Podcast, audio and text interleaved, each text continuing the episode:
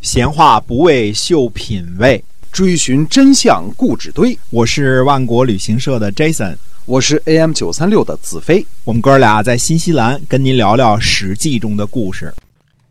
各位亲爱的听友们，大家好，欢迎呢回到我们的节目中《史记》中的故事。我们每天呢都会更新啊，给您讲那个年代所发生的那些事情。今天我们继续书接上文。嗯，我们说齐国的四大家族呢是高氏、国氏、陈氏和包氏。嗯，那么其中高氏和国氏呢，世世代代都是齐国的上卿，是天子亲自册封的齐国的二国手啊，世代都是齐国的上卿啊，这个没有什么呃疑问的啊。虽然中间有过这个什么背叛呢、削弱啊这些，但是依然是这个最大的豪族啊。以这个帮助齐桓公称霸的管仲之能，在齐国也只能是下卿的知县啊，还达到到达不了上卿的啊。那么这一次呢，齐景公辞世，又是拜托了高张和国夏，就是这个高氏和国氏的家督啊，立了自己宠爱的孺子啊，称得上是顾命大臣。嗯，陈氏呢，呃。在齐桓公的时候，我们说是从陈国逃过来的公子完这一支啊，归姓啊，这个跟陈氏一个姓的啊。嗯。那么更早的祖先呢是帝舜，包氏呢也是在这个世的，也是算是世代在齐国为官啊，可以追溯到这个鲍叔牙之前啊，就有包姓的大臣。嗯。那么四大权臣家族当中呢，国氏和高氏的势力最大，陈氏呢最得民心啊。在齐景公漫长的五十八年的这个执政岁月当中啊，齐国大部分时间呢都有晏婴辅佐。嗯，那么齐景公本人呢，呃，也还算是个较为有建树、有理想的君主啊，并不是整天这个吃喝玩乐啊。除了这个当孺子牛之外呢，顺便还出去打打仗什么的啊。嗯，虽然这个税是收的重了点啊，那。齐景公时期呢，还不只有名臣晏婴，还有一位治军有方的将军，叫司马穰苴啊。他呢，司马穰苴呢是陈氏的支属，他并不是陈氏的这个主流啊。那么《史记》当中呢，专门为司马穰苴做了一个传记啊，讲他怎么治兵有方啊，斩杀了一个国君的这个这个宠臣之类的啊。这个司马穰苴呢，还留下了一本兵书，叫《司马法》。那那很可惜呢。嗯，应该是失传了。那很多人说《孙膑兵法》跟《司马法》并在一起啊。啊，嗯，不过我们重温一句话啊，司马穰苴说的：“国虽大，好战必亡；天下虽安，忘战必危。”嗯，说的好不好？对，对吧？真的是，嗯，绝对好啊！这个话到现在都适用啊。国虽大，好战必亡；天下虽安，忘战必危。如果大英帝国知道这句话，就可能不至于衰落的这么快，是吧？好战嘛，啊，好战，哎，那大英帝国很大了啊，最后也是好战必亡。但是天下虽安呢，忘战必危啊。陈氏的这个家督呢，名字叫陈气，就气概的气啊，这个叫做他的这个最后的封号叫陈喜子啊，陈喜子陈气。他呢，假装侍奉国惠子国夏和高昭子高章。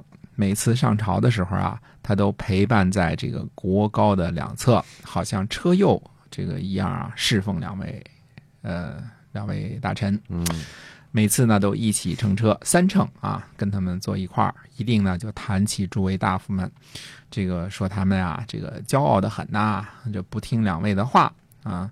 他说大臣们都说呀，说国高两位啊得到国君的宠信，那么一定会逼迫我们。呃，所以呢，要除去他们呐，你们两位可要这个小心呐，提早谋划呀，最好是把他们除去，可不要犹豫不决呀。嗯嗯，所以这个这个路上或者是这个这个闲工夫的时候啊，这个是上谗言的这个好机会。哎，发现这个上谗言都是在人呃不怎么警觉的时候，其实。这个什么枕头边上啊，这个时候啊，顺便说说坏话啊，特别管用哈。嗯，这个陈气有一有一套啊。嗯嗯，然后呢，这个到了朝堂上之后呢，他就对这个这个呃国子和这个高子说啊，他说啊，嗯，他说这些大臣们啊，就跟虎狼一样，嗯看到我呀、站在你们两位身边呢，一定会先杀了我，让我呢跟他们站在一块儿吧。嗯，哎，所以等到朝堂上，他要跟那些大臣站在一块儿了。嗯哎，等到大夫跟大夫们在一起的时候呢，他又说，他说什么呢？他说这俩人呐，简直是祸害啊！仗着国君的宠信啊，这个总想谋害你们。嗯，这个他他们还说呀，要把大家都除去，然后呢，国君才能安定。大家呢，既然商量好了，就要先动手啊，先下手为强啊，后出手这个遭殃啊，对吧？怕后悔啊，嗯，别后悔不及。呃，这些大夫们呢，都挺听这个陈气的话，所以这个两面三刀的这个小人，这个挑拨的时候啊，这个嗯很厉害啊，这个两边他都讨好，他跟那个蝙蝠似的哈、想想做这个鸟就做鸟，想做老鼠就做老鼠啊，是，哎，公元前四百八十九年的夏天六月呢，陈气和呃这个包木啊，还有其他的诸位大夫呢，就穿着铠甲来到了国君的宫殿。高昭子听说后，听说之后呢，就与国惠子呢一起赶往宫殿，双方呢就发生了战斗。国氏和高氏的这个下属呢战败，齐国人呢追击他们，最后呢国惠子国下逃去了莒国。玄纪呢又和高昭子高张、呃晏婴的儿子叫晏晏玉，以及还有贤师等人呢一起都逃跑去了鲁国。那莒国看来还是太小了啊。那么高氏和国氏呢，历来呢历史上有两种说法，一种是姜姓，一种是姬姓啊。按照《左传》里边呢，这个前面我们说过关于毕无存的这个一段叙述啊，说打了胜仗一定要娶国氏和高氏的女儿。